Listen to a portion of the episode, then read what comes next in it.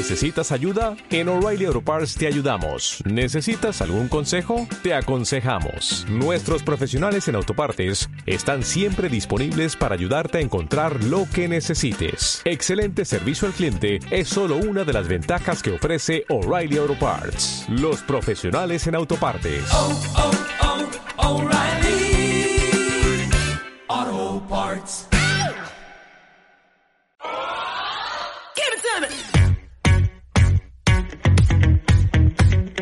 Bienvenido a tu podcast de baloncesto. Bienvenido a Zona 32.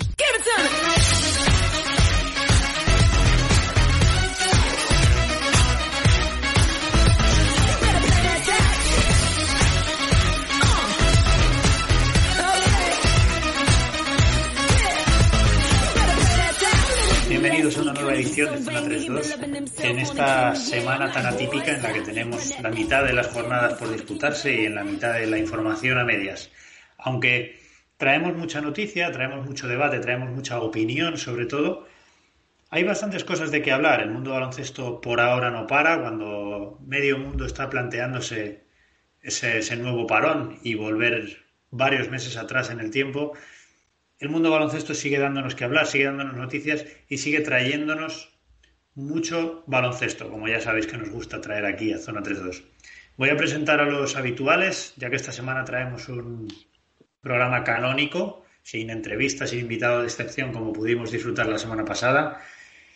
Así que cuanto antes los presente, antes nos meteremos en faena. No quiero robar un solo minuto más en presentaciones. Javi Morilla, muy buenas tardes, ¿qué tal estás? Muy buenas, ¿qué tal? ¿Cómo estamos? Pues, uh, pues muy cansados, la verdad. Estamos, estamos en la fase de pánico del escritor. Estoy, estoy terminando unos libros de texto para la editorial de Oxford de, historia y, nada, me han, me han, adelantado el deadline y estoy, pues, como la gente que escribe lo, lo llama como la, las semanas del pánico, ¿no? Que tienes que entregar y, y se va, y las horas pasan y, faltan, y faltan capítulos, pues ahí estamos. Así que eh, sin parar, sin parar de trabajar, vengo de colegio, me pongo a escribir y así hasta la noche, así que agotado, pero así paramos un poquito para hablar de baloncesto y limpiamos un poquito las neuronas.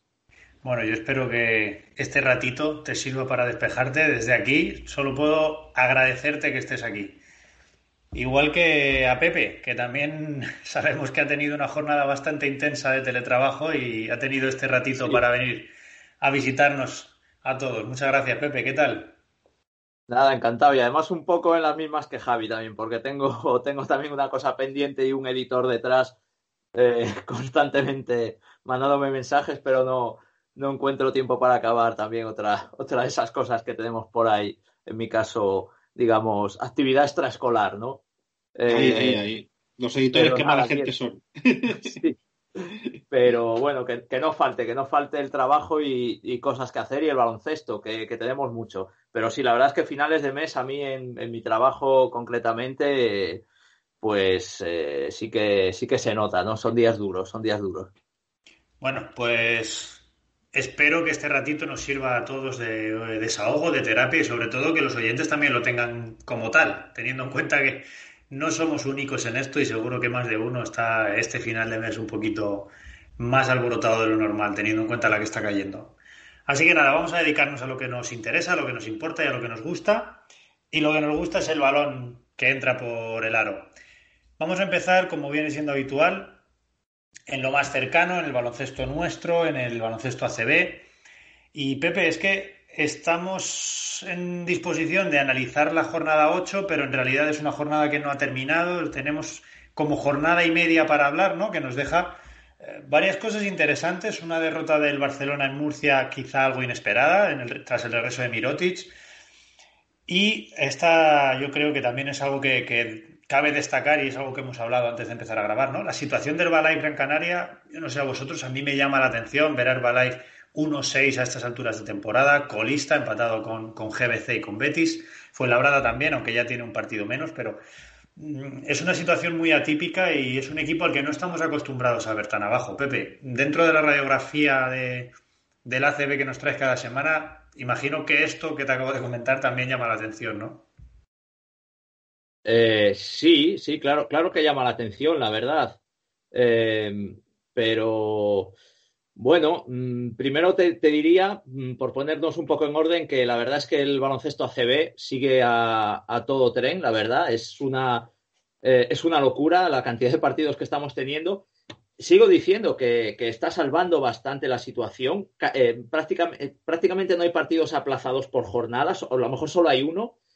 Esto lo comparas con el balonmano, por ejemplo, que, que no se ha jugado ni a lo mejor ni el 25% de los partidos y la verdad es que es una situación casi privilegiada. Fíjate que en la última jornada, la del fin de semana, la última entera, porque como bien dices, estamos en, medio de una jornada, solo ha habido otro aplazamiento, que es el, Burgos-Murcia.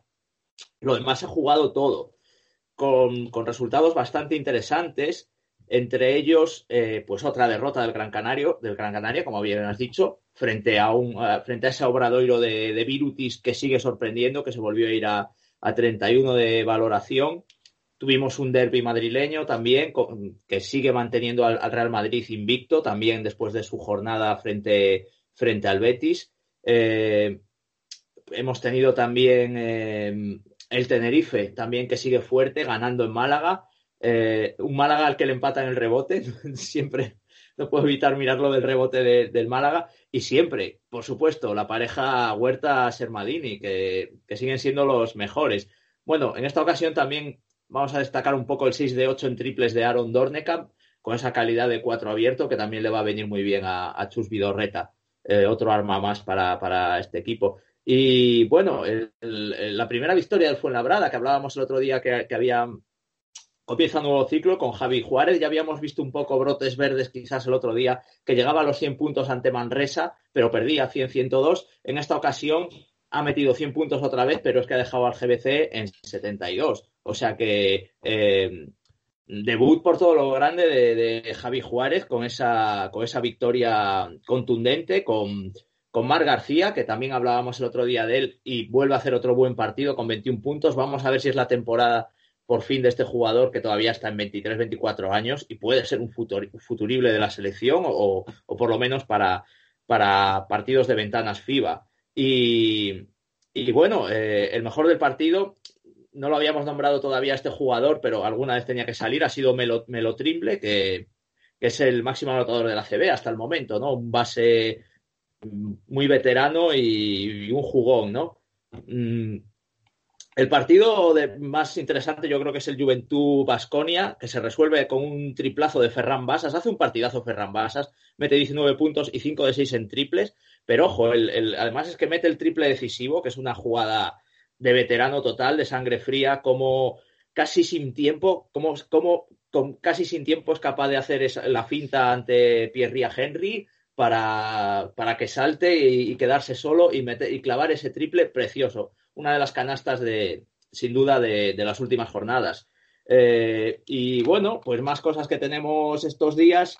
eh, bueno, el Valencia que ha ganado sufriendo muchísimo en Santiago de Compostela, 77-78, con una canasta fuera de tiempo de, Robertson, que podía haber dado otra victoria al Obradoiro. O sea que eh, sigue haciéndolo muy bien el, el, Obradoiro y siguen sufriendo mucho los equipos de Euroliga, porque como excepto el Madrid, pero es que el Madrid en Euroliga no va bien, porque como bien dices, también el Barcelona ha perdido en Murcia eh, y el Estudiantes ha ganado al GBC, que, sigue muy abajo en la, la tabla. El Vasconia se resarce un poco del, partido del fin de semana, ganando fácil a Manresa, con otro gran partido de Aquile Polonara, que vuelve a hacer de todo, 17 puntos, 13 rebotes, 4 asistencias y 3 robos de balón casi está siendo un poco el, fíjate lo que te voy a decir, son palabras muy mayores, pero un poco tomando el relevo de, de Sengelia en el sentido de aportar en, en todo, tirando mucho de fuera, como hacía Sengelia también, de tres y tal, pero jugando por dentro, al poste y con mucho rebote y asistencia también.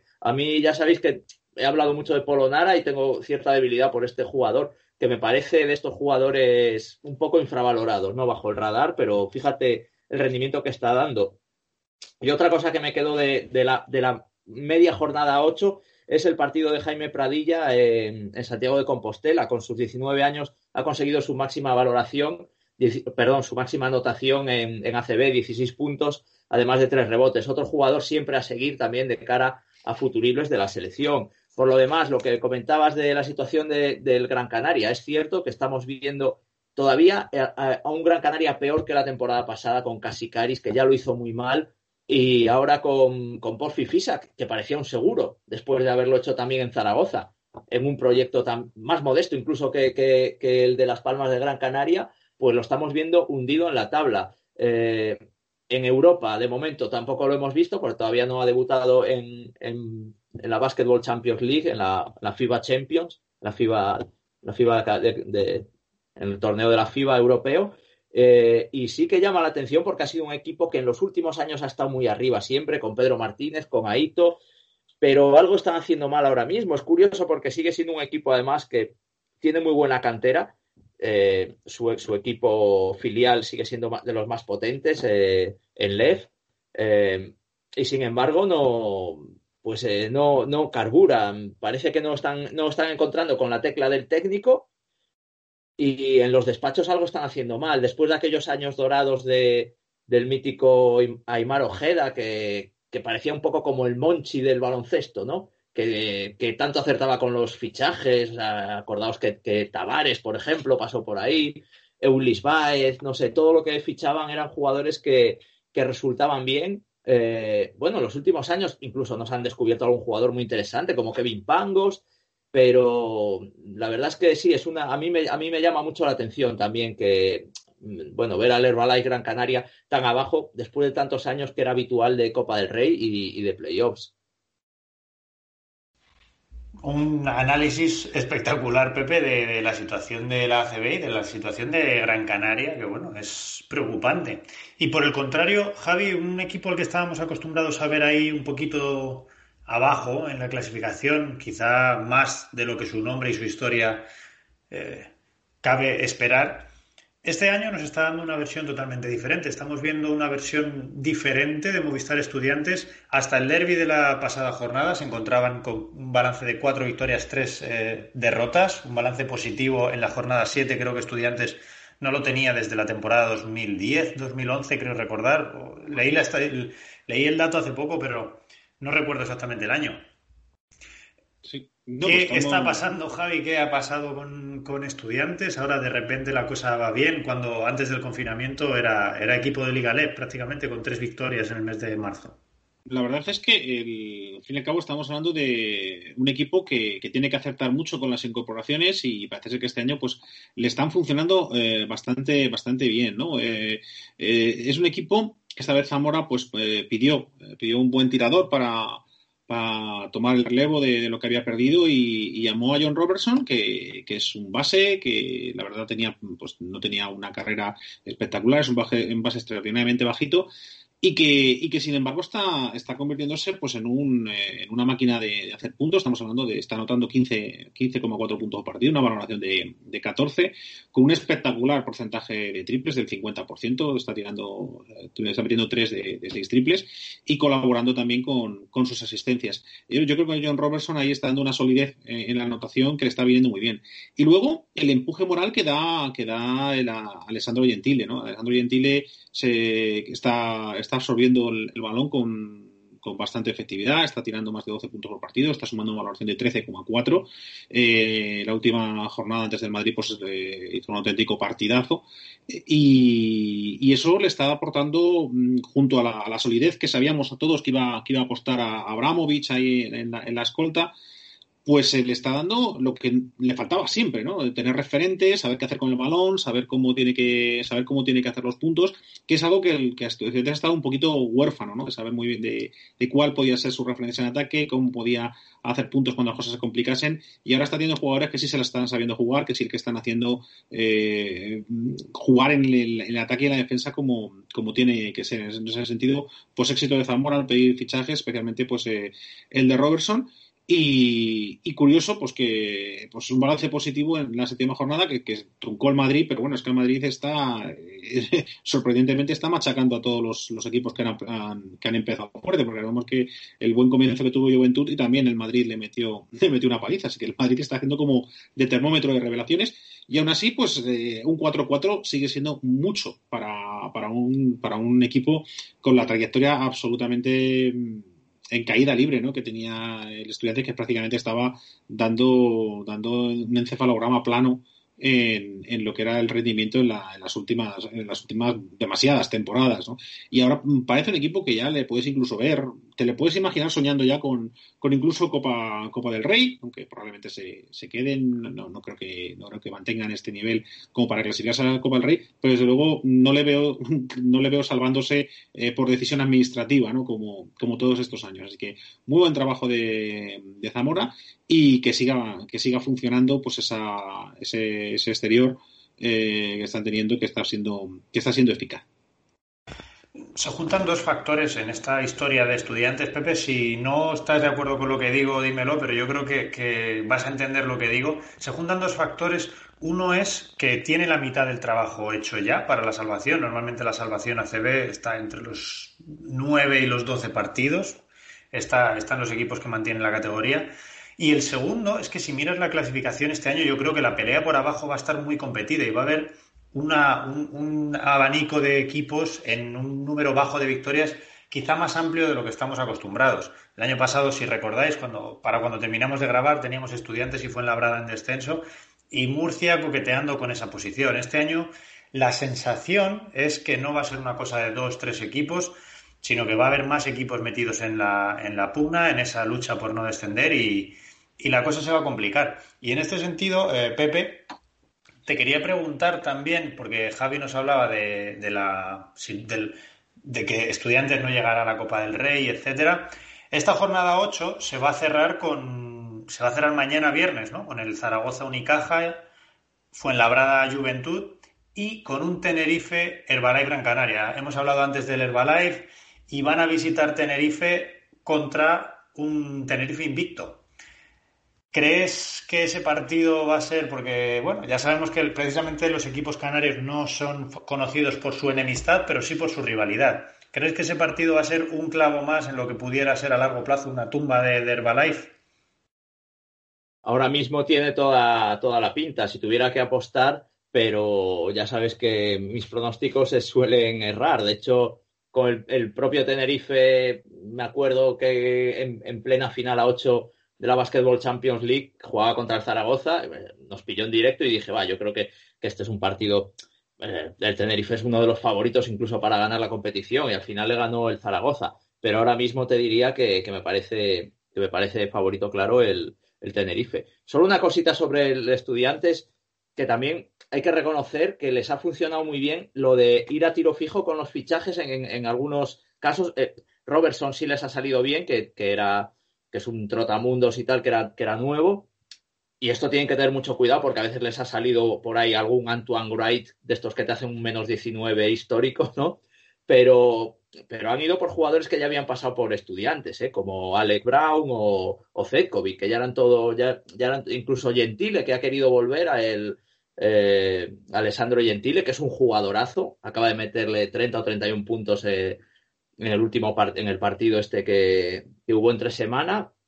Y, y, y, o sea parece que, que, que, dentro de lo que de lo posible eh, apuestan por continuidad. O sea que eso, eso, es muy interesante sí. Genial. Pues chicos vamos a ir cerrando el bloque de ACB y vamos a expandir un poco fronteras. Empecemos a hablar de la Euroliga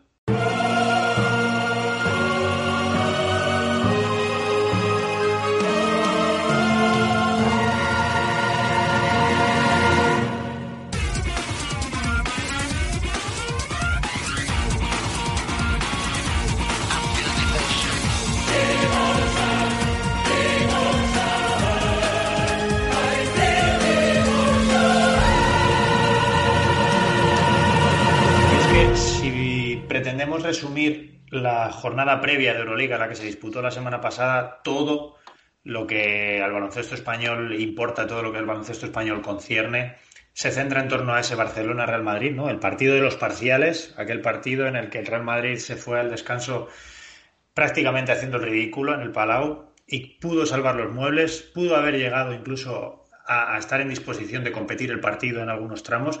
De hecho, bueno, si el partido llega a durar un cuarto más, todavía cabe pensar que hubiera podido haber, hubiera podido haber esa competición.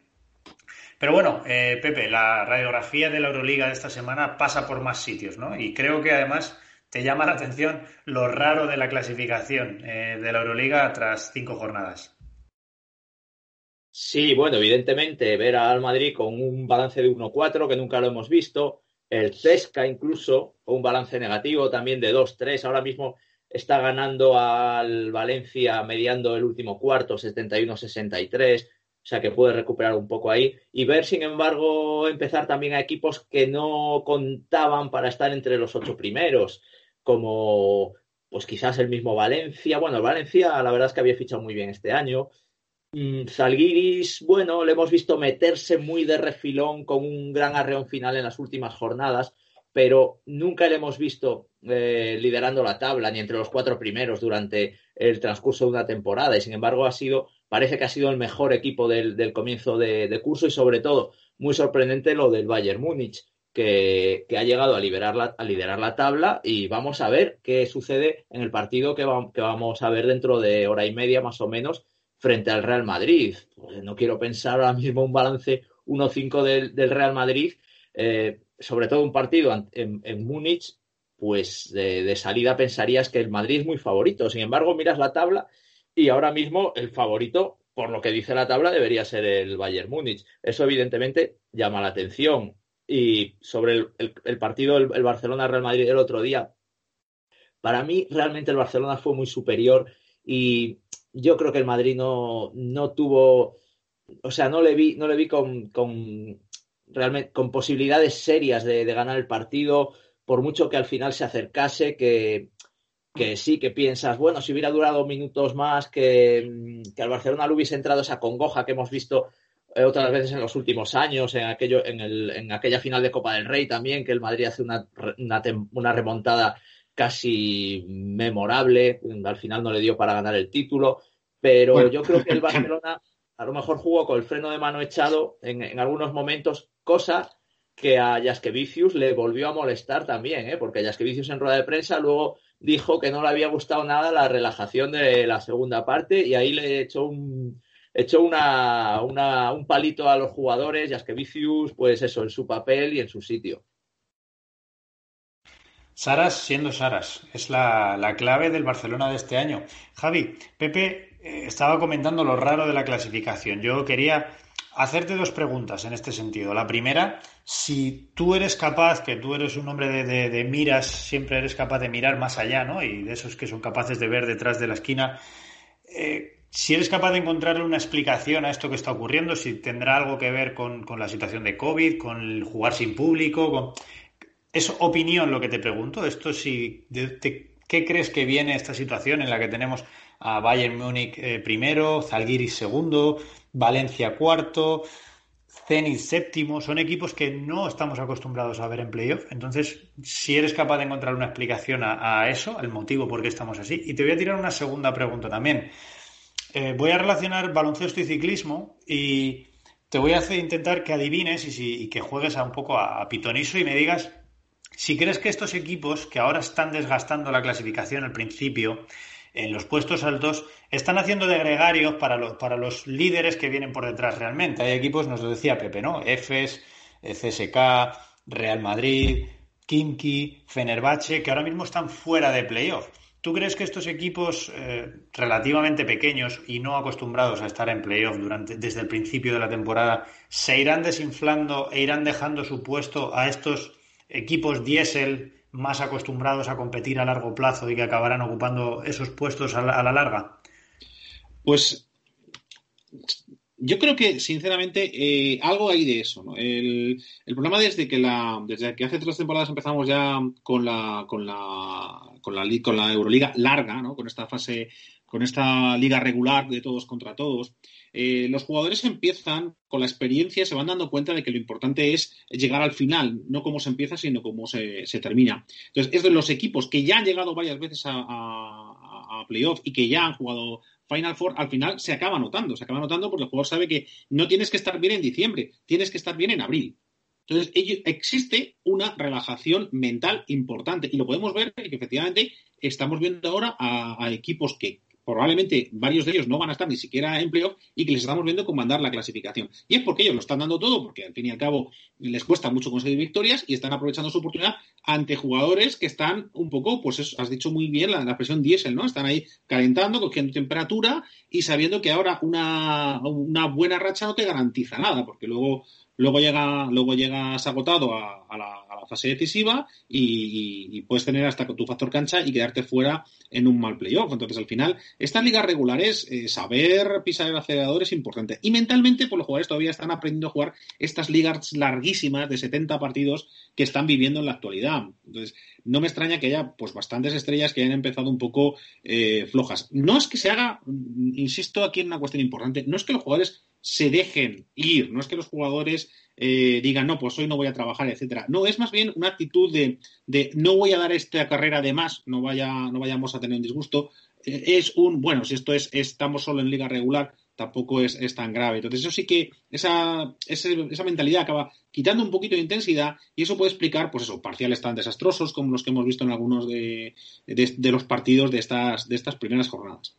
Y luego, sobre la influencia de COVID, etcétera, hombre, pues eh, yo creo que tiene que ver más la influencia de este factor que he dicho del, del, control. Y en el caso del Madrid, pues yo lo comparo mucho lo que está pasando en Euroliga. Eh, es, Madrid está acusando un poco lo que yo llamo pues el, síndrome pues de, de, los hijos que los padres se van a divorciar, ¿no? Cuando las familias empiezan a, ver que, va a haber un cambio, un cambio familiar, por una ruptura, por un divorcio, etcétera, pues todo se empieza a caldear y todo se empieza y, los miembros de la familia empiezan a perder todos autoestima y, y empiezan a ganar inseguridades. Y yo es lo que estoy notando al Madrid en Europa en estos, eh, en estos primeros partidos, ¿no? Inseguridades. Ver que el lenguaje, el lenguaje no verbal que estamos viendo, de jugadores que, que, arrojan brazos, de jugadores que enseguida están bufando, que enseguida están soplando, eh, como diciendo, jolín, ya se nos está torciendo el partido otra vez. Eh, viene un poco de falta de confianza y creo que esa falta de confianza tiene un poco que ver pues, con la, la situación extraña en la que está la, la plantilla de Madrid ante, pues, que, ante lo que puede ser la primera. Eh, la primera puerta que se abre de un equipo pues que, que va que termina una época y que la posible huida de, de Campacho pues eh, tiene a todo el mundo pues como en stand-by, ¿no? Como, como en reserva y, y, que cuando se vaya Campacho, ¿qué va a ser del equipo? ¿Y qué va a pasar con todos estos jugadores ya abiertamente mayores, abiertamente terminando ciclo, que se ven que, que esa familia perfecta, que esa familia, que ese equipo eh, que era una familia, que también ha funcionado hasta ahora, pues ya se va a tener que deshacer eh, más pronto que tarde. Entonces esas inseguridades creo que se están viendo que se están viendo en Euroliga. Ahora, ¿por qué no se están viendo en Liga? Pues esa es, un, esa es, esa es la pregunta que si la supiese, pues seguramente me dedicaría profesionalmente a esto, claro. Esa, también es verdad. Sí, tendrías un, un, hueco en el mundo de la adivinación, Javi. Ahora creo que Rapel está en horas bajas. Seguramente te hubiera puesto, te dejarían un hueco en los programas de, de cotilleo y del corazón. Pero Pepe, Voy a aprovechar que Javi ha puesto el, el, tema del Madrid encima de la mesa, ¿no? Bien hilado con todo lo que hablábamos de la rara situación de la, de la clasificación en Euroliga. Y es cierto que no estamos acostumbrados al ver al Real Madrid 1-4 en Euroliga, mucho menos eh, con cuatro derrotas en el mes de octubre. Eh, lo normal para un equipo como el Real Madrid es que esas cuatro derrotas lleguen ya para finales de noviembre, el mes de diciembre incluso. ¿Qué porcentaje le das tú a la situación mental que está viviendo la plantilla, como decía Javi, con el cambio de, con la posible salida de Campazo, y qué porcentaje le das al previsible o hipotético cambio de ciclo que también puede estar viviendo este, este proyecto debido al, bueno, a la edad de algunos de sus buques insignia, ¿no? Llámese Felipe Reyes, JC Carroll, Rudy Fernández, Sergio Yul, si me apuras también. En fin, tenemos ahí dos mm, factores que todos los que pretenden hablar como entendidos ¿no? en esto del baloncesto es a donde apuntan todos los, todos los indicios, a la inestabilidad emocional que está viviendo el club por la, por la hipotética salida de Campazo y a ese famoso cambio de ciclo que parece que llevamos deseándole un cambio de ciclo al, proyecto del ASO desde 2013 aproximadamente. Entonces, ¿qué porcentaje le darías tú a cada uno de esos, de esos factores en esta balanza? Pues no sé cómo cuantificarlo, pero se lo daría más al tema Campazo, porque lo del fin de ciclo, como has dicho, se lleva hablando desde prácticamente que llegó Lasso, desde que ganó la Copa del Rey en Barcelona en febrero de 2012, ya, pues, ya se dijo, no, esto es, es, ha sido un accidente. Y ya cuando perdió las finales, aquellas finales ligueras, pues ya dijeron fin de ciclo. O sea, esto es como el, el eterno asteroide que se va a, impactar contra la Tierra, ¿no? Algún día acertarán, claro. Eh, algún día llegará ese, ese, fin de ciclo, seguro. Eh, lo que pasa es que mm, eh, yo creo que el equipo todavía sigue con Lasso, que esto es lo fundamental, ¿no? Y que Lasso sigue transmitiendo, transmitiendo al equipo. Que esto, esto es lo fundamental en un equipo grande, ¿no? A veces hay proyectos ganadores que duran poco o, o, luego siguen durando, pero con otros protagonistas porque eh, digamos, el, el, jefe, el que, el coach, el que tiene que motivar, se da cuenta de que ya no llega, ¿no?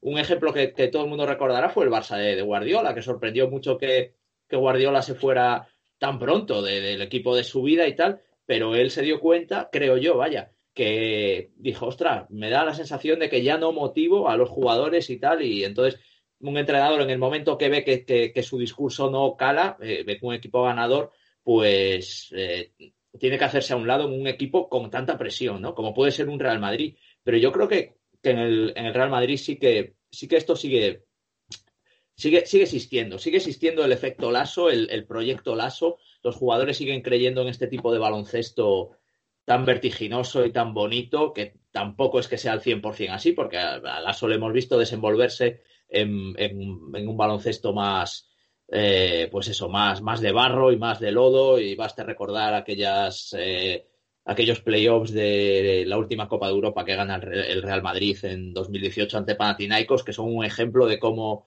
de cómo el Real Madrid sabe jugar a otro tipo de baloncesto también.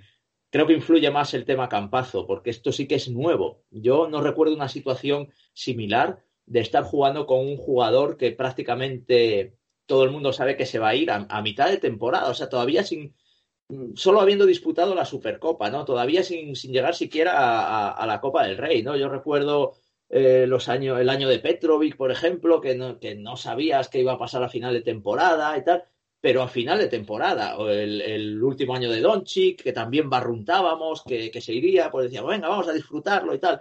Y Doncic, pues arrasando y siendo MVP de todo, pero se va en verano, se va ya con los deberes hechos. Esto de Campazo es muy raro y, y Lasso está ahí buscando el equilibrio entre seguir aprovechando a Campazo, que sabe que es su mejor jugador o su mejor jugador en esas posiciones, por lo menos, pero buscando cada vez darle más galones al joven Alocen y sobre todo a la Provítola, que esto ya lo hemos dicho, que para mí Lasso tiene un plan con la Provítola muy claro y por eso cada vez que puede le da mucho rol a, a la Provítola para que coja confianza y haga números y la verdad es que los números de la Provítola sí que están siendo muy buenos. Otra cosa es que no estén siendo decisivos para ganar partidos, que eso ya sería otra cuestión, pero por lo menos para engordar su casillero estadístico y engordar su casillero emocional posiblemente sí, pero es muy raro todo, es muy raro. Ya te digo, yo no recuerdo una, una situación así en, en el Real Madrid ni en ningún club grande europeo.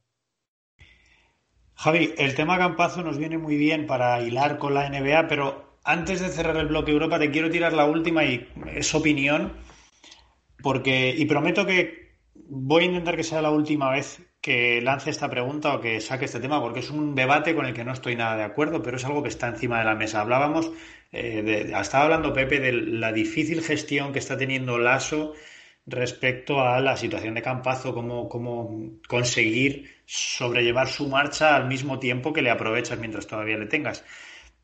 Sin embargo, al final, eh, la figura de Pablo Lasso es una figura que siempre ha estado cuestionada desde el principio y que, por lo que sea, nunca ha conseguido tener el, el 100% del respaldo, no sé si de afición, de prensa o muy bien, no sabría decirte de quién.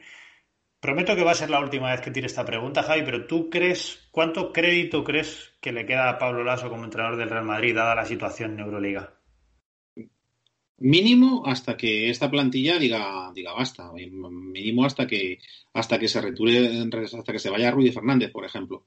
Pues a partir de ahí, eh, si los resultados en ese momento, que se decía ya, pues ya desmantelar lo que esta plantilla que tanta gloria ha dado al, al Real Madrid, hablando de una verdadera segunda época de oro, eh, cuando se cierre esta, esta, esta, etapa, pues si en ese momento eh, los resultados han sido decepcionantes, sobre todo, sobre todo en Euroliga, pues puede que se plantee un relevo de, de Lasso. pero mientras, eh, pero ya te digo, eso va a tener que ser cuando ya se decida que este proyecto está terminado y si los resultados son malos. Pero es que eh, lo, lo, curioso de todo esto es que a finales de octubre y en diciembre siempre, estos diez últimos años, siempre se ha dicho Lasso dimisión, Lasso no se come el turrón, Lasso, siempre estamos en la misma. Lasso es uno de los primeros entrenadores que ha tenido siempre muy claro que la liga se ganan en, en marzo-abril y siempre ha, previsto estos, estos baches de, rendimiento y al final mm, ahí está la historia para, demostrarlo. Yo creo que ahora mismo Lasso solo está cuestionado por los piperos, los piperos del baloncesto y poco más, porque el equipo eh, le pasan cosas raras, pero es que ni siquiera es responsabilidad de Lasso. O sea, Lasso tiene la culpa de que Campacho quiera hacer ahora lo que no hizo el año pasado, cuando podía, cuando el año pasado todo lo hubiésemos entendido, te vas a final de temporada, eh, etcétera. Pero, pero las prisas de, Facundo ahora mismo no están haciendo bien a, na a, nadie, y eso no es culpa de Lasso. Y yo creo que ese es el, el problema fundamental, porque no sabe, la, fíjate, se pensaba que la Provítola se iba, se ha tenido que quedar, pero sabiendo que es segundo plato. Eh, no, no hemos tenido, el Madrid no ha, no ha, ingresado el dinero para poder fichar eh, un aporte de calidad, bien, bien intentando, bien intentando eh, tapar el hueco que, que, podía dejar Facundo, o bien, pues bueno, pues, pues apostando por, por, un 5 de garantías. Ese, ese problema no es de Lasso, entonces yo no creo que el Real Madrid como tal le culpe, y esto no es fútbol. Eh, un, un, hombre que ha, que ha, que ha acumulado todo el crédito que ha acumulado Pablo se irá cuando se considere que el proyecto ha terminado y será, y será a final de temporada y con muchos jugadores en retirada, con, una retirada pues, pues masiva de, de, todos estos jugadores que nos han llevado a, al Real Madrid y al baloncesto español hasta, hasta nueva de oro. Bueno, yo repito, siento traer este debate y Pepe, simplemente por justicia, creo que a ti te la tengo que tirar también, aunque conozco tu respuesta y estoy seguro que voy a coincidir contigo. ¿Le queda carrete al ASO en el Real Madrid? Eh, yo no soy, no, puedo ser objetivo con, con Lasso y tampoco, tampoco quiero. A mí me parece, un entre, me parece el mejor entrenador que jamás he visto en el Real Madrid. Lo tengo clarísimo.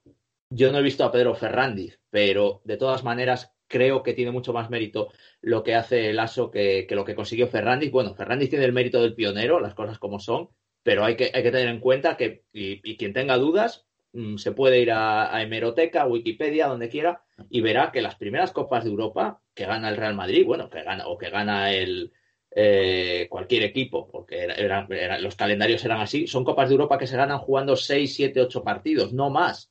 No tiene absolutamente nada que ver con el contexto en el que se juega ahora. Para mí, ahora mismo, y lo digo así de claro, jugar una Final Four tiene prácticamente el mismo mérito que ganar una Copa de Europa en 1965 lo digo, lo digo así de claro.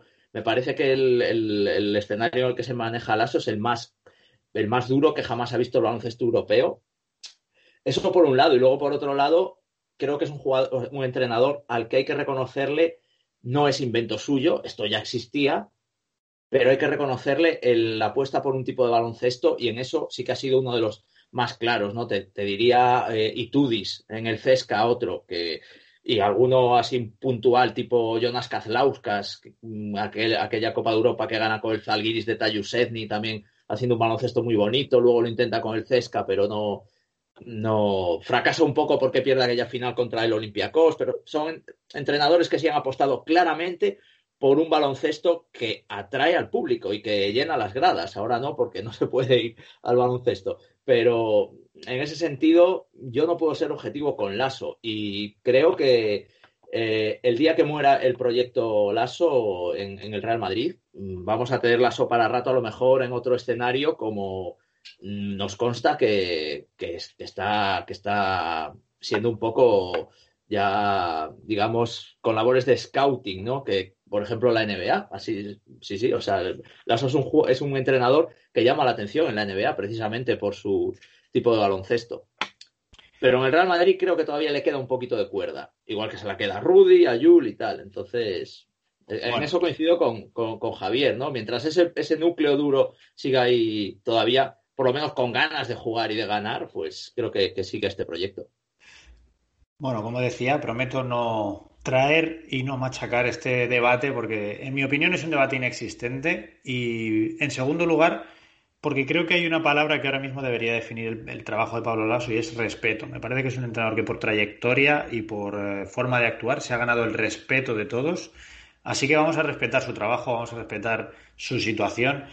Y bueno, vamos a esperar, lo venimos hablando desde hace mucho, pero bueno, es cierto que conforme el Real Madrid va acumulando derrotas, parece que, el drama va siendo cada vez mayor. Vamos a ver cómo estamos allá por el mes de abril, cuando vaya que, cuando se tengan que dilucidar los puestos de playoff de Euroliga y en qué situación. El balance de la temporada, como siempre, hay que hacerlo cuando la temporada ha terminado, no ahora que apenas llevamos dos meses.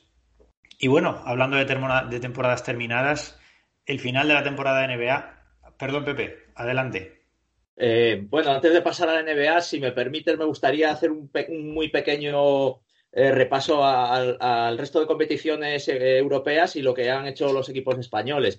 Sobre todo también para entonar un, mea culpa. Bueno, voy a entonar dos meas culpas porque creo que he insinuado que el, Madrid jugaba en Múnich. No, el, Madrid recibe al Bayern Múnich. Esto de no poder ir al, al Palacio es lo que tiene, ¿no? Y por otro lado, también que decía que el Gran Canaria no había debutado en Europa. Me estaba liando con el, con el San Pablo Burgos, que, que, también se aplazó su partido de ACB porque tiene, creo que dos positivos y han aplazado su, su partido de esta semana de, de, de, de Basketball Champions League de, de, FIBA Champions. Me gusta más el, el, el, término FIBA Champions, lo voy a llamar así a partir de ahora.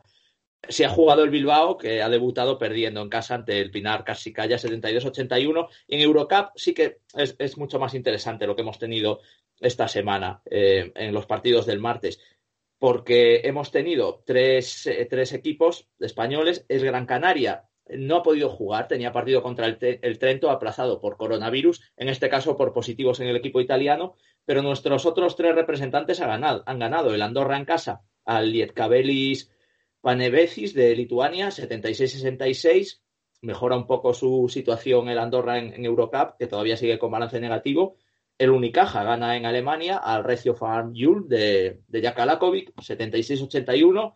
Y el partidazo está en, en Kazán, en, en, Rusia, en la República del Tartaristán, con el Juventud ganando otro partido muy emocionante en prórroga 91-93, sin ante Tommy, que no pudo viajar, con una canasta final de, de Broziansky y, y, y, sigue invicto en Europa el Juventud, cinco, cinco victorias consecutivas, unido a su 5-2 en ACB, balance tremendo del Juventud, no me canso de repetirlo, 10-2, 10 victorias y 2 derrotas en 12 partidos. ¿Cuántos años hace que no veíamos a un Juventud así? Perdón, pues hablando de entonarme a culpa, Pepe, decir a todos que siempre eh, Pepe me pide que le deje dar los resultados de las otras competiciones europeas y soy yo quien, quien lo olvida. Me voy obsesionado ya con entrar en la NBA. Prometo intentar estar más pendiente de eso en el futuro. Hay que reivindicar a la clase media también de nuestro baloncesto. Tienes toda la razón y también son equipos españoles eh, dejando alto el nombre de nuestra liga por Europa y hay que, hay que al menos mencionar cómo les va, cómo les va sí. fuera de... Eh el problema es que a Joaquín le pasa como a Facu, está pensando en la NBA y así no se puede. Eso es, bueno, pues no me lo quito de la cabeza, así que directamente nos vamos a la NBA.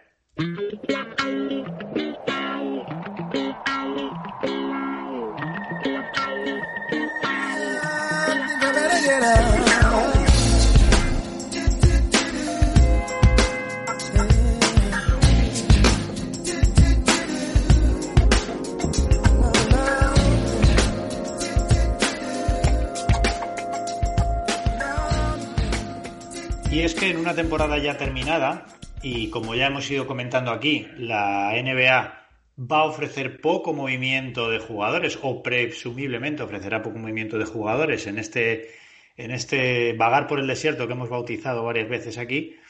Bueno, sí nos va dejando alguna que otra noticia. Y la principal noticia de la última semana va relacionada a esto, a ese vagar por el desierto que nosotros presumíamos tan largo y parece ser que hay opciones que no lo sea tanto. La NBA dejó caer, ya sabes, ya sabemos cómo funcionan estas cosas, ¿no? No hay nada oficial hasta que no hay tantos rumores que la oficialidad, eh, la oficiosidad se da por oficialidad. Y es que eh, parece ser que hay intención de adelantar el inicio de la temporada regular NBA, que se presumía eh, tendría lugar en enero adelantarlo al 22 de diciembre. Se ha dado incluso una fecha concreta con intención de, bueno, creemos, o todo el mundo afirma, que a eh, reducir el agujero económico que, que, ha supuesto estos meses sin público, que para la NBA hay que reconocer que el público sí es un, sí es un gran activo económico, sí es un, una fuente de ingresos muy importante. El que haya intentado alguna vez comprar una entrada para un partido de la NBA lo sabe. Y... ¿Cuánto te dejaste? ¿Cuánto te dejaste, Joaquín? Que lo sepa la gente.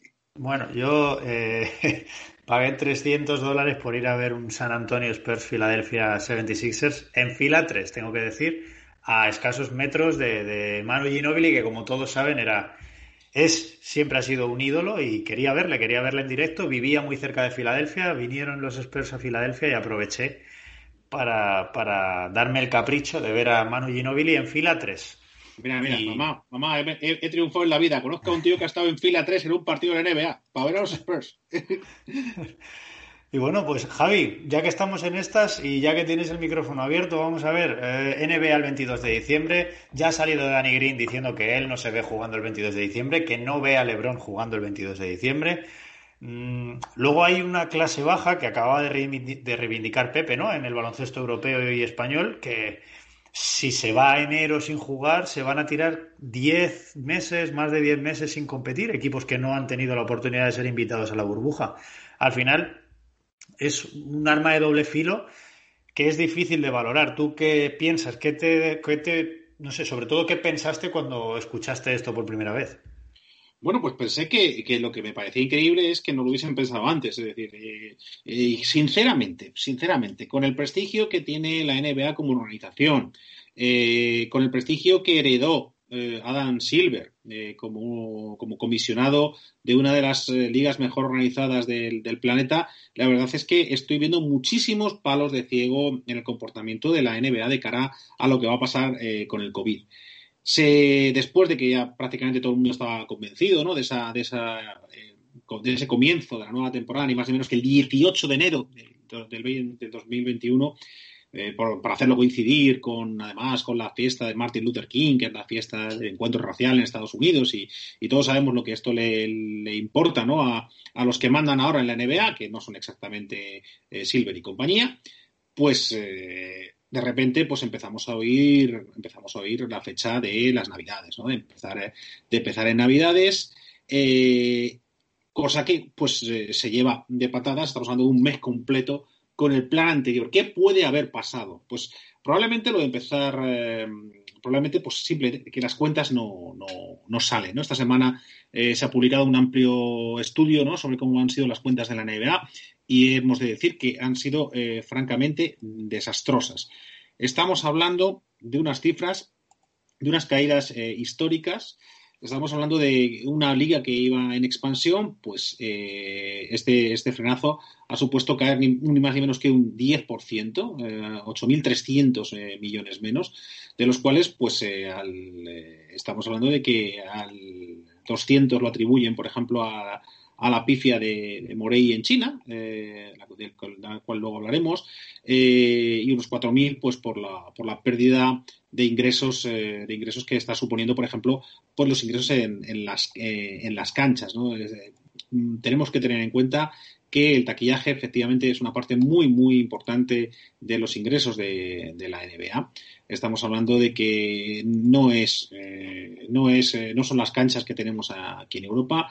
El, porcentaje de ingresos eh, que, supone el, taquillaje es del torno al 40% y eso es muchísimo, muchísimo, muchísimo dinero. ¿Cómo, qué, qué, le pasa a la NBA? Bueno, pues si no tienes ingreso por taquillaje, porque ellos muy optimistamente pues habían pensado que a lo mejor para enero ya podían estar con algo de público y ellos se hacían la idea de que para febrero o marzo, pues probablemente con, con un altísimo porcentaje del público, sino con la, las canchas completas, pues supone que hay que buscar ingresos en otra parte y la única forma es potenciar los ingresos televisivos. Y en ese aspecto es fundamental el contrato que tiene la NBA con las emisoras locales, porque, eh, como saben los aficionados, no son muchos. Los la NBA no se retransmite demasiado por la tele nacional. La inmensa mayoría son en cadenas eh, locales eh, más o menos de pago, que es donde, donde se ve, donde, que es donde vemos los, los partidos. Por ejemplo, aquellos que, que, tenemos en NBA League Pass, pues cuando damos las opciones de idioma, pues muchas veces coges la, la, opción de tu equipo y efectivamente es una cadena pues de San Antonio, es una cadena de Chicago, es una que, es, que transmiten para San Antonio, que transmiten para Chicago, que tienen su propio eh, equipo técnico, su propio equipo de, de, comentaristas y son los que echan los, la inmensa mayoría de los partidos. Entonces, esos, esas cadenas, que la inversión en NBA es muy importante, pero necesitan, para que sea rentable, necesitan por lo menos 70 partidos. Entonces, si quieren, eh, si quieren que la temporada termine más o menos por el verano y no acabar en líos con lo de qué va a pasar con Tokio o no Tokio, pues tienen que empezar un mes antes. Entonces, de, de ahí probablemente vienen estas prisas. Ahora, ¿qué pasa? Pues pasa que a nivel deportivo, tenemos problemas muy graves y es que la inmensa, la inmensa distancia de, de tiempo que hay entre equipos que, que, no se clasificaron para la burbuja, los que jugaron la burbuja, los que jugaron las playoffs, pues estamos hablando de unas diferencias eh, muy sustanciales, pero que muy sustanciales en cuanto a descanso. Tenemos equipos, eh, los Lakers, eh, LeBron, estaríamos hablando de que, de que terminó de jugar el 11 de octubre. Y si empezamos con los training camps a principios de diciembre, pues estaríamos hablando con un descanso mínimo en comparación con los que llevan parados desde marzo. ¿vale? No, pero incluso con los propios que, que, fueron a la burbuja y que se quedaron eliminados el 2 de septiembre, pues fijaos la, la, diferencia de meses que hay en unos jugadores que, claro, esto lo hablas en Europa, donde los jugadores tienen un mes de vacaciones y después ya está, pues ¿qué más queréis? Claro, pero es que estamos hablando de unos jugadores que están acostumbrados a cuatro o cinco meses de vacaciones de media. Entonces, eh, no lo están llevando, no lo están llevando bien. Danny Green, bocazas como el solo. Es que LeBron no lo ve, no lo ve bien. Bueno, pues si Danny Green está hablando por boca de LeBron, eh, pues eh, Houston tenemos un problema. ¿Por qué? Pues porque LeBron es el que manda ahora mismo la NBA. LeBron es el que manda la asociación de jugadores y la NBA no puede dar ni, vamos, ni paso cero sin contar con el beneplácito de lo que diga Le LeBron.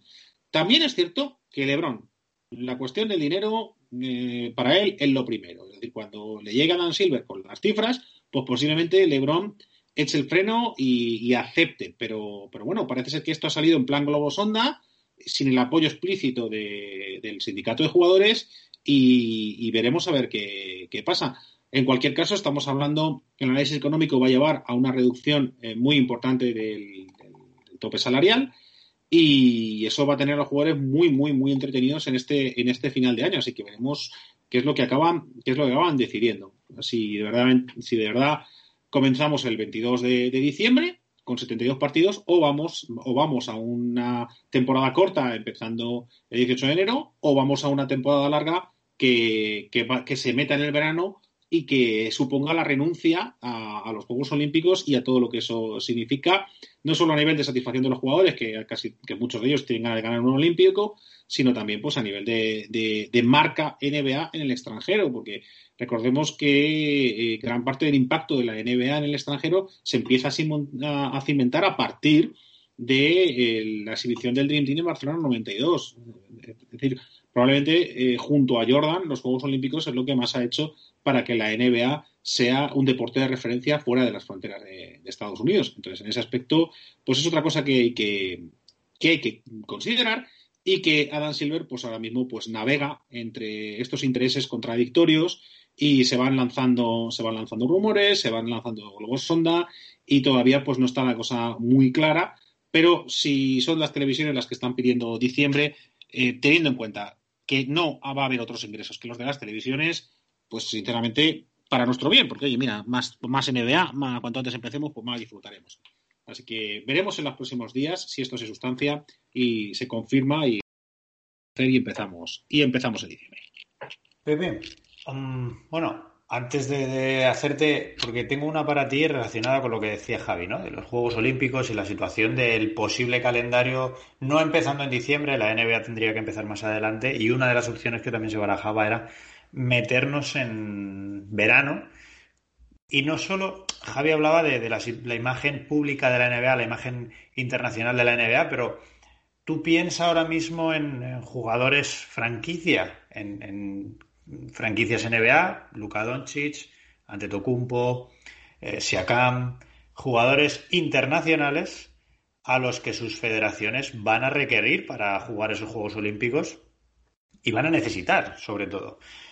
Mm, ¿Qué crees que tiene más peso en este caso? Porque la NBA también depende mucho de que sus jugadores puedan seguir eh, siendo importantes en sus países, si no al final el resto del mundo desconecta un poquito también de, de la NBA y del seguimiento hacia esas estrellas. Claro, lo, yo lo, me lo imagino y digo, bueno, eh, una NBA que acaba de cambiar los dorsales de los Lakers, que LeBron va a tener el 3, que Anthony Davis va a tener el 23, que hay un hipotético 3 libre para una futura estrella que va a llegar.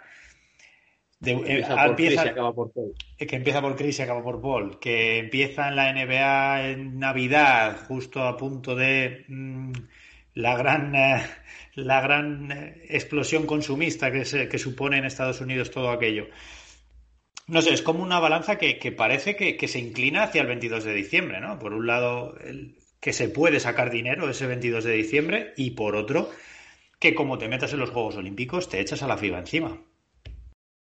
Sí, totalmente. A ver, esto no me no quiero meter la pata, pero esto se podrá consultar. Es una recientemente, si nos acordamos del discurso que da Adam Silver al comienzo de las, de las últimas finales, yo creo que él deja barajar la posibilidad de empezar en Navidades, o sea, lo deja caer. Eh, por otro lado, yo creo que había el, la seguridad o, el compromiso de que, de que transcurriesen dos meses entre el final de, esta temporada, de la 2020, y el comienzo de la, de la próxima. Claro, acabó en el 12 de octubre, me parece que fue el, último partido, estaríamos en ese plazo, ¿no? Eh, dos meses y dos días. Eh, lo que no sé es si con los dos, me- dos meses se referían al comienzo de la temporada oficial o contando amistosos, training camps, etcétera. Con lo cual ya sí sería un poco más tal. Pero evidentemente a la NBA sí que le conviene empezar, empezar el 22 de diciembre. Es que para, para la NBA la, la Navidad son las fechas más golosas. Sabéis que no hay sorteo puro en este, en este aspecto. La NBA siempre se reserva para, para las fechas de Navidad partidos estelares, partidos entre, pues eso, entre, entre los que considera que son favoritos al, al anillo, porque sabe que es una audiencia brutal, ¿no? La que van a tener ahí. Eh, Adam Silver, cuando hablaba en ese discurso, hablaba de que, de que esta temporada iban, iban a intentar salir airosos y tal, mm, condensarla un poco más otra vez y que ya a partir de la 21-22, ahí sí que ya fuera, fuera una temporada totalmente normal, si Dios quiere, ¿no? En esta algo, algo, algo de sacrificio tiene que haber y la NBA tiene que, te- que intentar volver a sus fechas normales lo, lo más posible, que es lo que le va a dar audiencia. Eh, este año ha sido un desastre porque la gente está, en- la gente está acostumbrada, eh, o sea, en los playoffs en verano la gente no está viendo los playoffs en, en agosto. Eh, la gente está acostumbrada a que la NBA se, se- tenga sus fechas, que el hockey, que el, fútbol americano se, se acabe en enero con la Super Bowl, el, el hockey en, en primavera también, en marzo, por ahí. Es- esto es una cosa muy, muy cultural en Estados Unidos y si lo sacas de ahí hay un problema, ¿no? Y poder condensarlo de esa manera, empezando en diciembre, quitando solo 10 partidos, está muy bien. Hablaríamos eh, de empezar más o menos en sus fechas, ¿no? La NBA empieza, yo creo que a finales de octubre, pues sería a lo mejor unos 40 días de retraso. Es un esfuerzo, pero sería muy interesante. Y luego de cara al, al, a los Juegos Olímpicos, es que es estupendo. Hablábamos nosotros el otro día, me parece que era un poco fuera de micro, ¿no? De la posibilidad de que, ostras, si no van los estadounidenses, fíjate, a lo mejor hasta nos llevamos el oro olímpico, ¿no? Pero claro, tú piensas que, que tampoco nos dejen llevar a Ricky o a Margasol, ¿no? Que no pueda ir Jokic, que no pueda ir, yo qué sé, pues eso, Doncic, Siakam, bueno, esos países no sé exactamente en qué situaciones están de poder jugar el, preolímpico, pero eh, hay mucha figura internacional, evidentemente, que tiene tanto peso hoy día, tanto peso o más, como, como, la, como los jugadores estadounidenses. El, el, eh, dos veces seguidas el MVP ha sido un griego como Antetokounmpo, eh, en fin, pues eso. El año fue, fue Doncic. El año Fue pasado. Doncic, efectivamente. Eh, prácticamente los últimos premios individuales, la mayoría de ellos han estado copados por, por jugadores internacionales. Entonces, eh, no, vamos, no podemos renunciar a eso. Yo comprendo que los jugadores digan, ostras, ¿qué tal? Pero tendrán que hacer el sacrificio y luego con sus entrenadores, pues, oye, ya irán irán rotando, tal, tipo Popovich, eh, aunque a veces les peguen el toque porque, oye, es que no, la gente quiere, bueno, pero ahora como la gente no puede ir al pabellón, pues tampoco nadie se va a quejar porque he pagado los 300 dólares que pagó Joaquín y no me ponen a Manu Ginóbili, ¿no? Entonces creo que, que el camino es ese, el camino es la Navidad. Sí, además, eh, eh, eh, muy importante, la NBA en esta negociación tiene, tiene bazas. Por ejemplo, una de las bazas que se, que se baraja, uno es, uno pues es, es, terminar para julio, para el 23 de julio, para que puedan jugar los, los, Juegos Olímpicos. Y esto es muy importante porque hay mucho jugador internacional que quiere ir con su selección, no solamente americanos para el oro, sino Doncic va a hacer todo lo posible que esté en su mano para que para poder ir a los Juegos Olímpicos. Entonces, el, el calendario, el cambio calendario anual que se barajó en verano, se estuvo barajando esa posibilidad de, de mover la NBA de su calendario actual a un calendario que vaya con el año natural y que, y que se juegue en verano, ese parece que se ya se abandona completamente. Y ahora lo que estaríamos hablando es, es, de lo que discuten los jugadores es del descanso, ¿no? LeBron, desde luego, acaba de terminar y, no le apetece poderse a jugar eh, tan pronto. La NBA lo que va a ofrecer, atención, que esto es muy importante, la NBA lo que va a ofrecer es quitar el All-Star. Ojo. O sea, lo que se perdería es el All-Star. Primero, porque un All-Star sin público, pues tiene, tiene de luego muy poquita, muy poquita gracia, porque el All-Star no solamente recordamos cuando, hicimos el, especial All-Star la primera temporada, que escribíamos todo en detalle, no solamente el, el, main event, sino que son muchos otros eventos, eh, y es eventos en y los que el público es muy importante. También.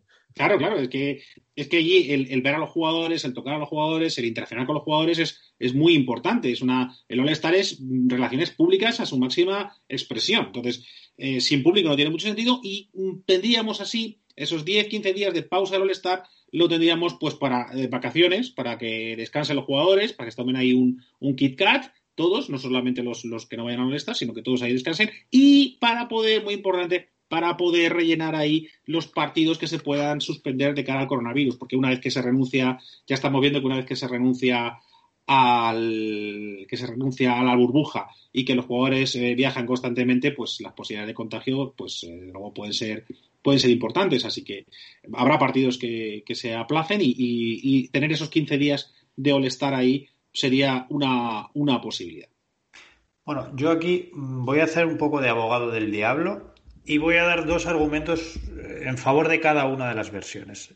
Primero, desde el punto de vista de la NBA, el argumento más fuerte que están usando o que más suena a día de hoy eh, en los jugadores para no regresar tan pronto es el famoso descanso. Yo estoy de acuerdo que la burbuja han sido dos meses y pico, casi tres meses de un confinamiento muy severo y que ahora dos meses de descanso les parecería poco. Vamos a poner un mes, incluyendo ¿no? los training camp, la pretemporada, etcétera. Pero previamente a esa burbuja, los jugadores habían tenido ya tres meses de descanso. Es decir, en el año natural de 2020, los jugadores jugaron hasta marzo y de marzo a julio estuvieron parados.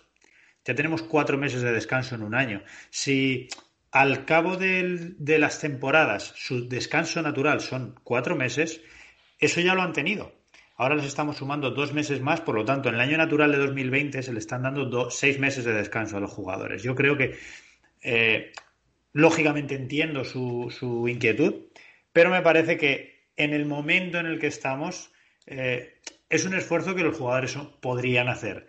Estoy un poco con Javi en que hay una de las voces que, que, más peso tiene es la de LeBron James y es un jugador con 36 años y que para el cual el descanso es quizá mucho más importante que para el resto y quizá más difícil aprovechar las horas de descanso que para el resto. Pero bueno, ahí voy a ponerme un poquito del lado de la NBA y luego, por el contrario, creo que es una locura a nivel de, de desplazamientos y a nivel del ritmo de partidos de la NBA el arrancar. El arrancar de nuevo, porque, bueno, para empezar, como Estados Unidos siga confinado, los Toronto Raptors se van a tener que mover a Louisville, una ciudad que supura baloncesto, es una ciudad en Kentucky, es una ciudad que supura baloncesto universitario.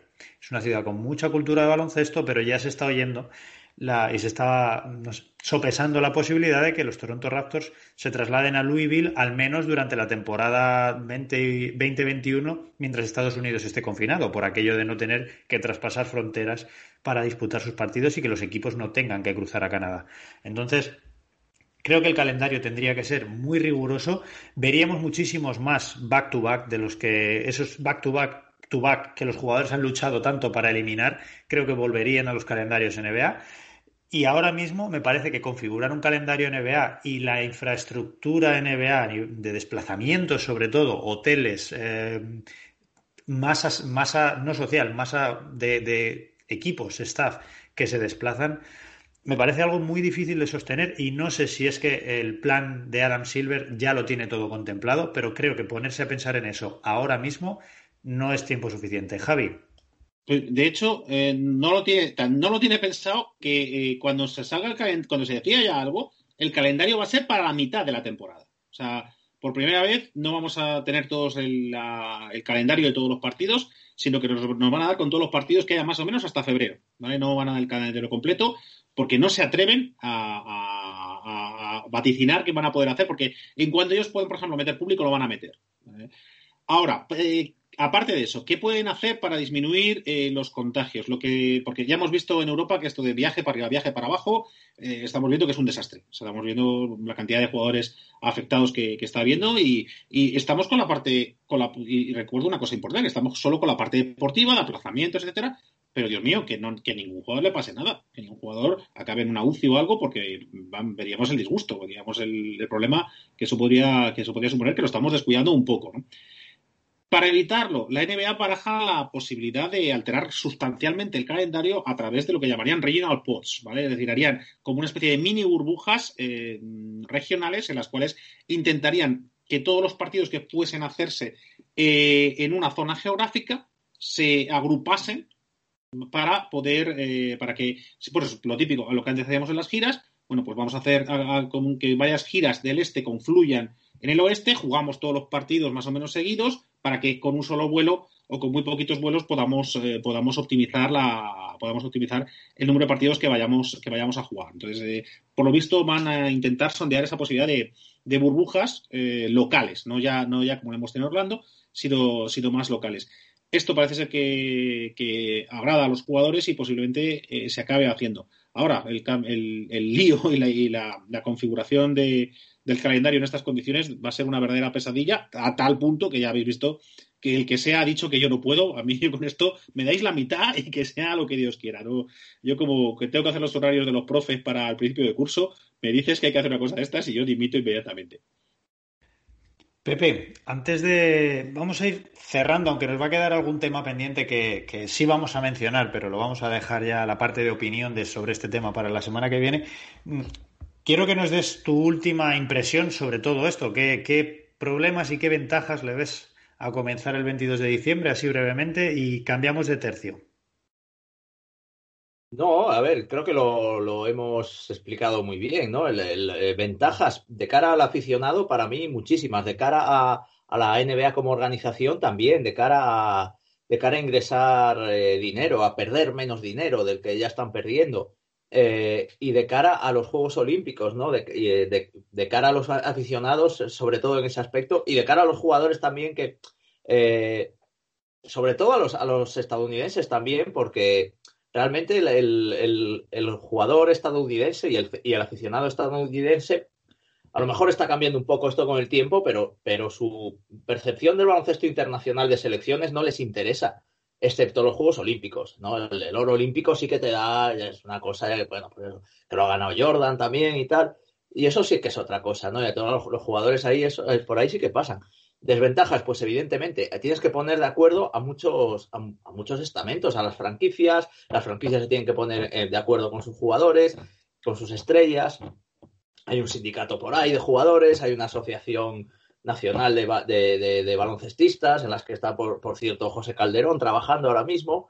Y, y, eso, pues sí, es comprensible, ¿no? Tú lo has explicado muy bien en tu labor de abogado del, del diablo, ¿no?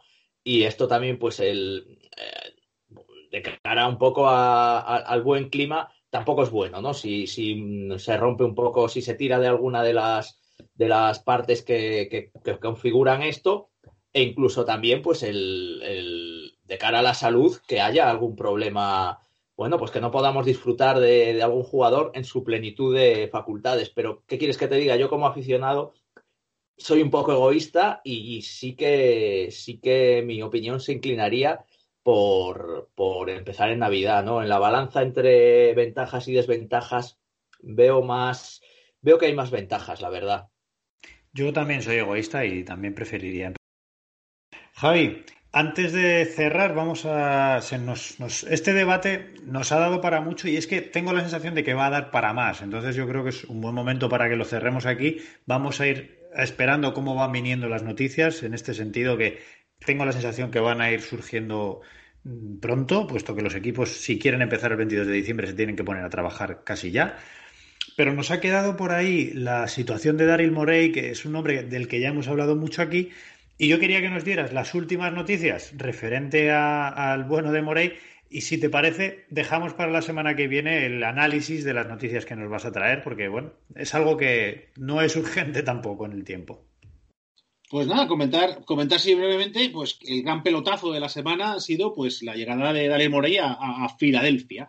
Y es un pelotazo importante, estamos hablando de que Morey es uno de los general managers más conocidos y eh, que mayor impacto ha tenido en la historia de, de la NBA. ¿no? Él, él es el que trae, es el que trae la analítica al baloncesto y gran parte del baloncesto que estamos viviendo ahora, para bien y para mal, se le debemos a él. E hizo una apuesta muy peculiar, muy peculiar, que pues llegó a su pico en 2018 y que ahora pues se ha estrellado. Este, la, la performance, la- el desempeño de los, de los Rockets estas dos últimas temporadas pues ha, ha caído bastante. De hecho, pues, el, playoff que han hecho ha sido especialmente doloroso para lo que es el proyecto de, de Daryl Morey. Eso le supuso dejar el, dejar eh, el puesto para el que, por el que tanto había trabajado. Y le ha durado poco el paro, le ha durado poco el paro porque le ha llamado ni más ni menos que Filadelfia. Y estamos, y vamos a hablar de esto muchísimo la próxima temporada, pero vamos a poner aquí el entrante, ¿no? Vamos a poner aquí este aperitivo y es, señores, Filadelfia, un equipo con unas urgencias dignas del fútbol europeo, eh, acaba de juntar a dos de los jugadores con mayores, con, con probablemente injusta, pero con mayor imagen de perdedor de la NBA, como son Embiid y Simmons, con dos de los grandes fracasados de la temporada 2019-2020. Ni más ni menos que Doc Rivers y ni más ni menos que Daryl Morey. O sea, el, la suma de perdedores que se ha sumado, que, que ha juntado la Filadelfia, no va, a hacer, no va a hacer otra cosa que aumentar la presión sobre un equipo que si algo le sobra es presión. Y luego está la consideración. Daryl Morey, el apóstol del Pitufo Ball, eh, un, un, un general manager que, eh, que ha tra- tradeado a, todo jugador que pasaba de 2.05 que ha caído en sus manos, va a tener un base de 2.08 y un pivot de 2.12. Así que vamos a ver cómo se come esto, señores. O sobra Morey, o sobra Simmons, o sobra Embiid, pero aquí, desde luego, mm, no sé, eh, desde luego, no sé qué estaría pensando en Filadelfia, pero quién sabe, igual, igual Morey, sabéis que no tiene miedo a los traspasos, igual le han cogido precisamente pues, para que coja para que coja a Simmons y a Embiid, los pongan en el mercado, saque lo mejor posible y empiece otro, otro proceso. Es, es verosímil, algo que a mí me hubiese parecido una locura hace unos meses. ¿Y para qué pones a, para qué traes a Morey? O sea, ¿vas a traer a Morey para jugar con un base altísimo y un pivo dominante? Cuando es de lo que ha huido siempre. Pues eh, vamos a ver, vamos a ver. Aquí hay algo, hay algo, hay una historia aquí, hay un thriller que se está montando apasionante y creo que va a ser uno de los grandes atractivos de esta temporada que ojalá empiece en diciembre. Y luego por comentar, pues ya tenemos, comentar así rápidamente que tenemos, eh, que hemos hablado de Houston, porque teníamos un problema en la NBA, porque se va, porque se va, se ha ido Morey, y lo que ha llegado es un nuevo entrenador. Han contratado ni más ni menos que a Stephen Silas, que era entrenador asistente en Dallas. ¿Y qué tiene este señor para haber llegado a Houston cuando eh, lo último que era es eh, entrenador asistente y no es alguien de demasiado nombre? De hecho, pues, pues muchos lo relacionamos básicamente con su, padre, Paul Silas, que jugó en, en, lo- en los Celtics. Eh, bueno, pues eh, Silas lo que tiene es muy buena carrera con bases. Se le considera un buen entrenador de bases. Por sus manos han pasado eh, Curry, ha pasado Walker, ha pasado Doncic y se lleva muy, muy bien con, con Carlisle. Eh, así que no sé si, eh, si, piensan que, eh, como el, si va a seguir pivotando alrededor de la pareja Harden-Westbrook, pues un entrenador muy, muy acostumbrado a, a explotar el, el back-out es, es, lo que ellos necesitan. Bueno, pues esa es la, la nueva apuesta de los Houston Rockets. Más a tu, a tu favor, Javi, perdón, sobre el caso Morey. Los grandes nombres y los grandes equipos que ha conformado Morey en Houston en, los últimos años no se han hecho a base de draft. No es, un, no es un general manager que se caracterice por elegir muy bien el draft. Más allá de Clint Capella, yo creo que hay poco que le podamos eh, colgar a Morey en el haber. También es que ha cogido muy, muy poquitos lottery picks. O sea, la mayoría, muy, muy la mayoría de bueno, San Antonio también estuvo muchos años sin coger buenos lottery picks y ahí está, y ahí está Cowboy Leonard. Tony Parker o Manu Ginobili. Pero bueno, a lo que voy es el, la situación de Morey es de un general manager muy bueno haciendo traspasos. Si yo fuera ahora mismo Ben Simmons o Joel Embiid, sabiendo las cosas como están en Filadelfia, eh, no sé, me, preocuparía desde luego como mínimo. Aunque eh, la semana que viene, ahora Pepe, te vas a tener la última, que levantabas la mano antes. La semana que viene creo que nos vamos a parar un poquito más a hablar del tema Morey y vamos a contar bien su historia, el caso del tweet, y que ya lo trajimos aquí en su momento, pero bueno, vamos a hablar un poquito más en detalle de eso y el impacto que ha tenido en la NBA, que Javi también lo ha dejado caer antes, se está incluso cuantificando el impacto económico en lo negativo que ha tenido la situación de Morey en, en Houston Rockets. Lo hablaremos la semana que viene, pero Pepe, tienes la última. Sí, no, simplemente al hilo de lo de Stephen Silas, el, hijo del gran Paul Silas, que, que se acaba de anunciar su contratación por Houston. Estaba leyendo hoy una noticia, bueno, es un rumor. Mmm, es curioso que lo único que tengamos como noticias ciertas, por cierto, sean fichajes de entrenadores, ya lo decíamos la semana pasada, pero un rumor sobre el banquillo de Houston también, de, bueno, un tema también que me, que me tiene un poco obsesionado últimamente, que es los, los, los, eh, equipos de, estelares de, de técnicos también, porque ahora se habla de, Jeff Hornacek y Nate, McMillan, de, y Nate McMillan para, para, unirse a Silas en, en, Houston, ¿no? O sea, eh, pues eso, jugadores, exjugadores y, y, y, entrenadores muy reconocibles, ¿no? Y me llama la atención eh, esta tendencia que está teniendo la NBA actual a juntar tanto nombre ilustre mmm, en los banquillos, ¿no? Y, que, muchos eh, protagonistas, personajes que seguro que tendrían ofertas como primer entrenador, pues acepten ahora mismo eh, ser, ser, asistentes y, colaborar con otros con otros nombres ilustres a pues eso a, a, llevar un proyecto común no es curioso sí la verdad que se está se están conformando unos banquillos NBA que casi van a dar tanto que hablar como lo que pasa en las pistas y es que pocos yo creo que pocas temporadas se recuerdan con tanto ilustre en el banquillo. Pepe ya lo has traído además con, con mucho acierto porque si ahora te pones a mirar eh, equipos de entrenadores, en todos hay algún entrenador o algún exjugador que, que, te llama la atención y merece la pena. Ya algún día yo creo que tendremos que hacer un repaso que ya sí, adelanto. Sí. Cuando sepamos la fecha exacta del, del inicio de la, de la temporada regular NBA, haremos una especie de, de, previa, ¿no? Iremos pasando por, por, todas las divisiones, lo podemos hacer, eh, no sé, una división por día o dos divisiones por día y haremos una buena previa. En ella, pues analizaremos jugadores y también el cuerpo técnico de cada equipo, que seguro eh, será interesante para, para todos. Pero, no solo exjugadores, porque eso puede ser hasta cierto punto comprensible, ¿no? Que un exjugador, sus primeros pasos en el banquillo los dé como, como asistente, ¿no? Pero hablamos de exjugadores que han sido también entrenadores principales, que han sido head coach y que, y que de, repente dicen, no, bueno, pues me voy de asistente. En este caso, por ejemplo, sería de asistente de un novato.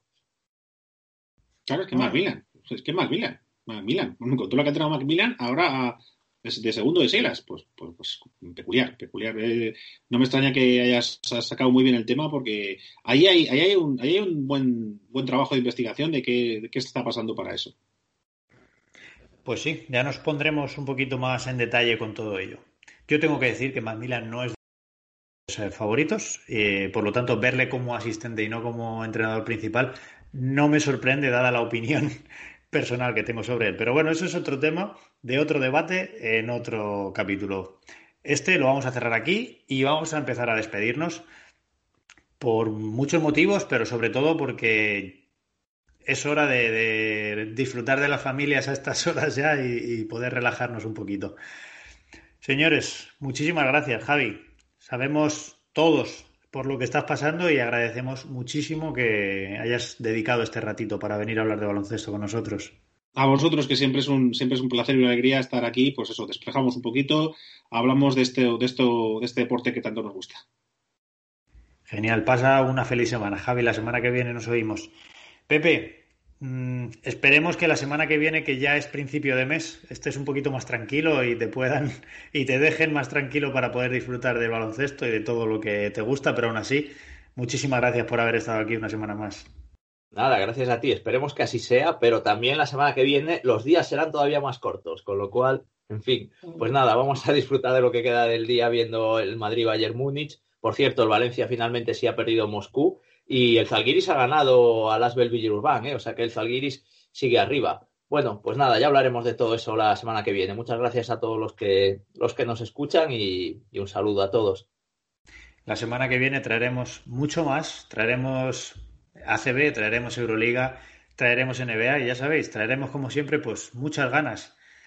Os deseamos una vez más lo de siempre, mucha salud y mucho baloncesto.